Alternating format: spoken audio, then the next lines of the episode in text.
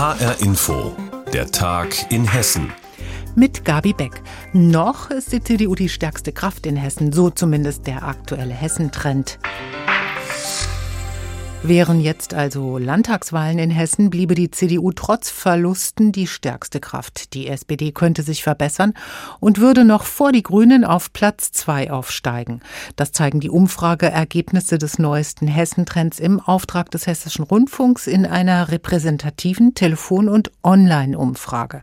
Welche Reaktionen das bei der Landespolitik ausgelöst hat, das weiß Andreas Meyer-Feist aus Wiesbaden. Die schwarz-grüne Koalition angesehen in Hessen. Die CDU CDU und Volker Bouffier mit starkem Rückhalt. Die CDU in Führung. Das freut den Generalsekretär der Hessischen Union, Manfred Penz. Wir waren bei der Bundestagswahl im September gemessen mit 24 Prozent und stehen jetzt in Hessen was ja kein gottgegebenes CDU-Land ist, bei 27 Prozent. In diesen bewegten Zeiten vertrauten die Menschen besonders den Christdemokraten, so Penz gegenüber dem HR. Auch der bevorstehende Wechsel von Volker Bouffier zu Boris Rhein werde kein Problem sein. Die Umfragen zeigten, dass die Menschen mehrheitlich auch Rhein vertrauten. Derzeit ist er noch Landtagspräsident. Bouffier will sein Regierungsamt Ende Mai zur Verfügung stellen und damit lange vor der nächsten Landtagswahl. Sind anderthalb Jahre noch Zeit. Und bin ich sehr zuversichtlich, dass wir ein sehr starkes Ergebnis holen werden und dass Boris Rhein sich bekannt machen kann und beliebt sein wird. Aber auch bei der größten Oppositionspartei macht sich Zuversicht breit. Der SPD-Politiker Christoph Degen sagt, gegenüber dem letzten Hessentrend habe seine Partei in allen Kompetenzfeldern dazugewonnen. Ein Sprung nach vorn auch in der Sonntagsfrage. Die SPD auf dem zweiten Platz hinter der CDU vor den Grünen. Die Landtagswahl 2023 werde aber nicht zum Dreikampf, sondern zu einem Duell zwischen einer inhaltlich ausgezehrten CDU und einer motivierten SPD. Das sieht man bei Bündnis 90 Die Grünen anders. Alles sei möglich, auch ein Dreikampf um die Staatskanzlei. Bei einer Direktwahl des Ministerpräsidenten liege Tarek Al-Wazir derzeit nur knapp hinter der CDU. Die Veränderungen bei CDU und SPD innerhalb eines Jahres würden zeigen, dass alles passieren könne. Die grünen Landesvorsitzenden Sigrid Erfurt und Sebastian Schaub stimmen ihre Partei damit auf einen kämpferischen und dynamischen Wahlkampf im kommenden Jahr ein. Auch die FDP ist zufrieden. Der Zuwachs in den Umfragen sei eine gute Basis für die Landtagswahl, erklärte FDP-Landeschefin Bettina Stark-Watzinger. Die FDP habe sich als eigenständige politische Kraft der Mitte positionieren können, so Fraktionschef René Rock. Die Linke leicht geschwächt an der 5-Prozent-Marke. Landeschef Jan Schalauske will sich an das Positive halten und verzeichnet Stabilität in schwierigen Zeiten, auch im neuesten Hessentrend. Die Linke werde als Friedenspartei und als Garant für soziale Sicherheit mehr gebraucht denn je. Auch in der AfD hofft man wieder auf bessere Werte. In Parteikreisen spricht man auch von Ausgrenzungen. Viele Vorschläge wie die kostenfreie Ausstattung hessischer Schüler mit digitalen Endgeräten würden nur abgelehnt, weil sie von der AfD kommen. Die Themen der AfD würden aber weiter wichtig bleiben. Umfrage zur politischen Stimmung in Hessen. Andreas Meyer-Feist hat berichtet. Der Ukraine-Krieg hat viele internationale Auswirkungen. Sanktionen werden erhoben, Firmen ziehen sich aus Russland zurück, Bankengeschäfte mit dem Westen werden gestoppt. Doch was passiert mit den internationalen Forschungsarbeiten? Die Raumfahrt zum Beispiel lebt von der internationalen Zusammenarbeit. Unterschiedliche Länder liefern unterschiedliche Teile oder sorgen dafür, dass diese Teile in den Weltraum gebracht werden.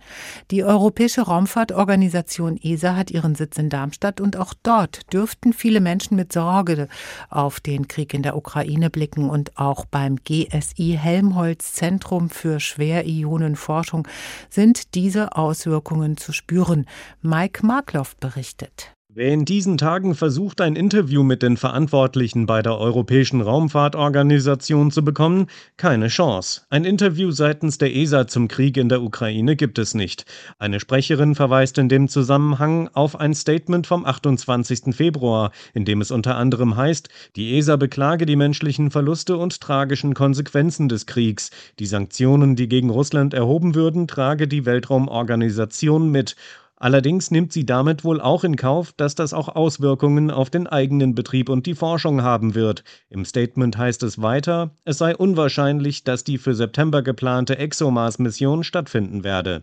Johann Dietrich Wörner ist der ehemalige Generaldirektor der ESA und der erste Raumfahrtkoordinator des Landes Hessen. Er sagt, die Raumfahrt ist ein internationales Geflecht der unterschiedlichen Nationen. Tatsächlich ist die Raumfahrt eine Zusammenführung von vielen Partnern. Ost und West. Die ESA hat äh, immer schon zusammengearbeitet, auch mit vielen Ländern, auch mit Russland, auch mit China mit den Vereinigten Staaten und so weiter. Er habe immer dafür plädiert, sagt Werner, dass die Raumfahrt außerhalb der geopolitischen Konflikte agieren solle. Aber er gibt auch zu bedenken, die Invasion in der Ukraine durch die russische Regierung angeordnet ist äh, doch sehr viel heftiger als alles, was wir bisher erlebt haben. Und deshalb haben wir Auswirkungen. Wir haben äh, eine Reihe von Projekten, die gestoppt wurden.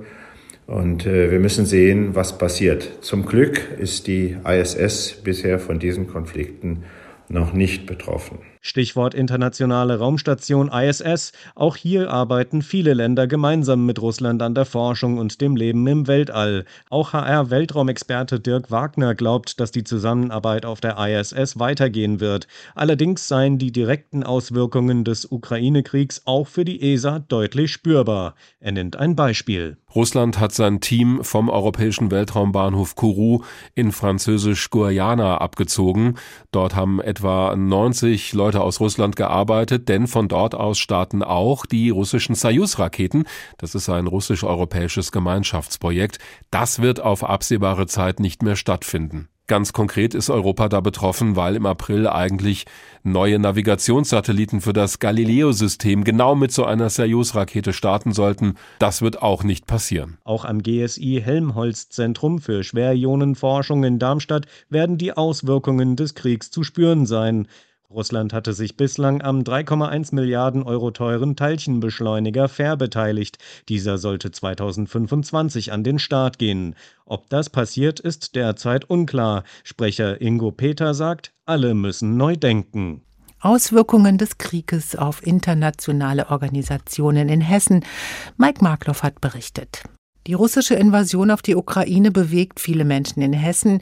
Viele sind wütend auf den russischen Präsidenten Putin, der diesen Krieg ja führt. Doch auch ganz normale Menschen in Hessen mit russischen Wurzeln kriegen diese Wut ab. Auch wenn sie für den Krieg überhaupt nichts können.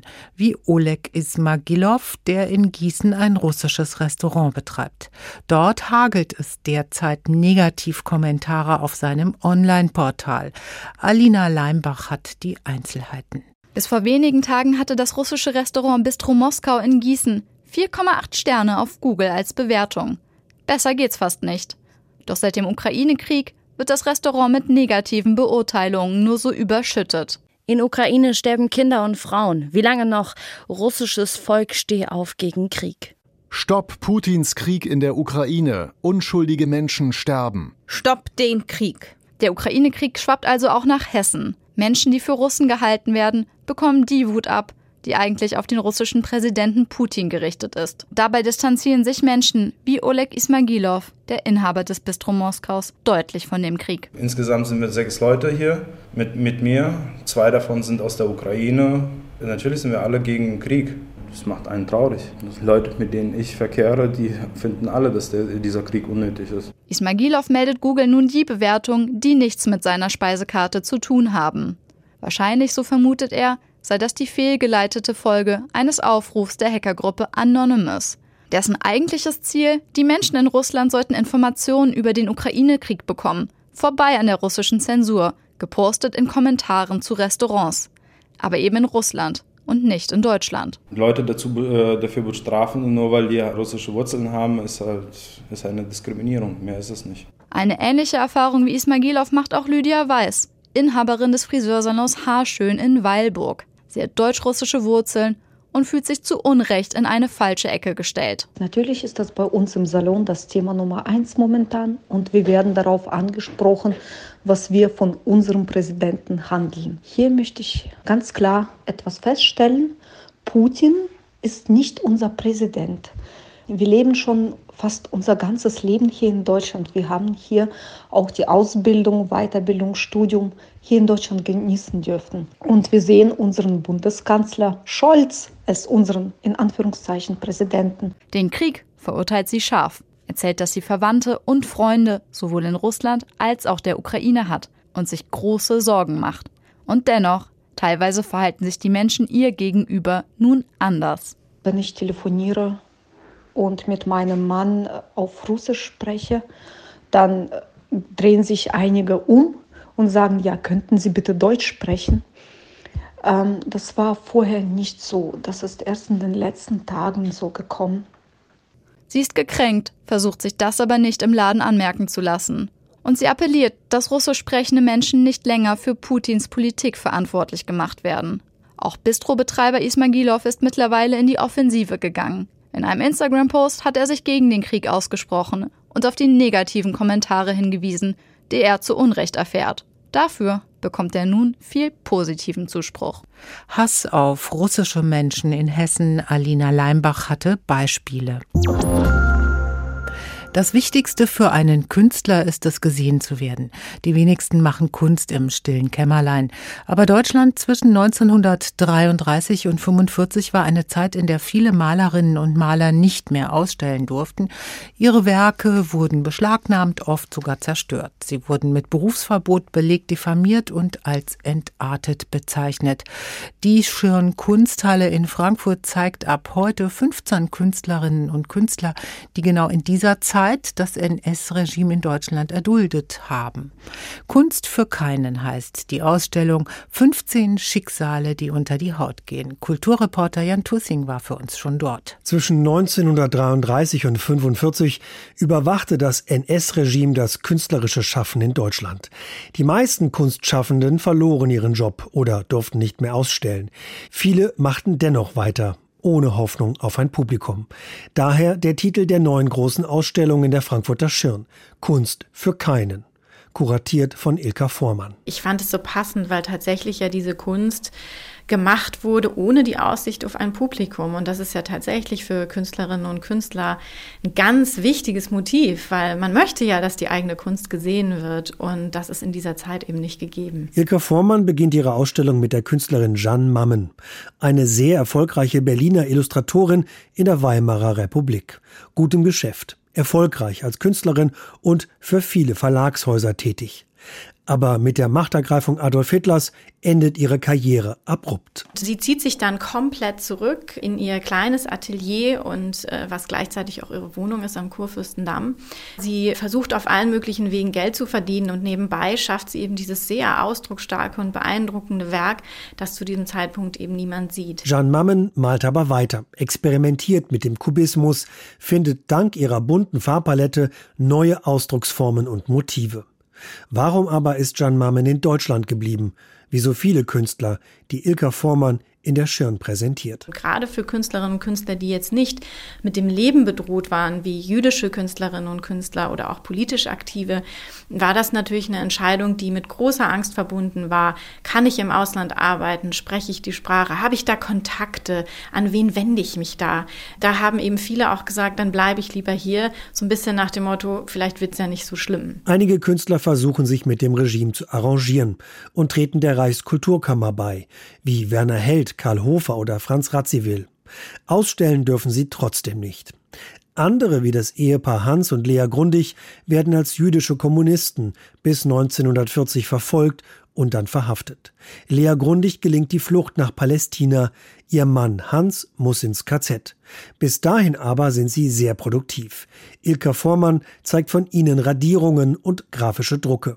Sie gibt jedem Künstler einen eigenen abgeschlossenen Raum. Ja, ansonsten ist natürlich diese biografische Anordnung für mich die einzig schlüssige Art und Weise gewesen, dieser Zeit näher zu kommen und ihr auch gerecht zu werden, weil diese Labels verfemt, entartet, diffamiert, innere Immigration, die drücken wir einer so großen Bandbreite an Künstlerinnen und Künstlern auf, dass ich denke, man wird dieser Zeit wirklich nur gerecht, wenn man sich diese Lebensläufe wirklich dezidiert anguckt. Kunst für keinen zeigt die riesige Bandbreite künstlerischen Schaffens in der Nazizeit. Werke des Dresdner Künstlers Otto Dix oder Gemälde des Frankfurter Malers Willy Graffiti-Baumeister, die erst nach dem Zweiten Weltkrieg gezeigt werden konnten. Kunst für keinen in der Frankfurter Schirn noch bis zum 5. Juni. Und das war der Tag in Hessen mit Gabi Beck. Mehr Infos aus Hessen immer auch auf hessenschau.de.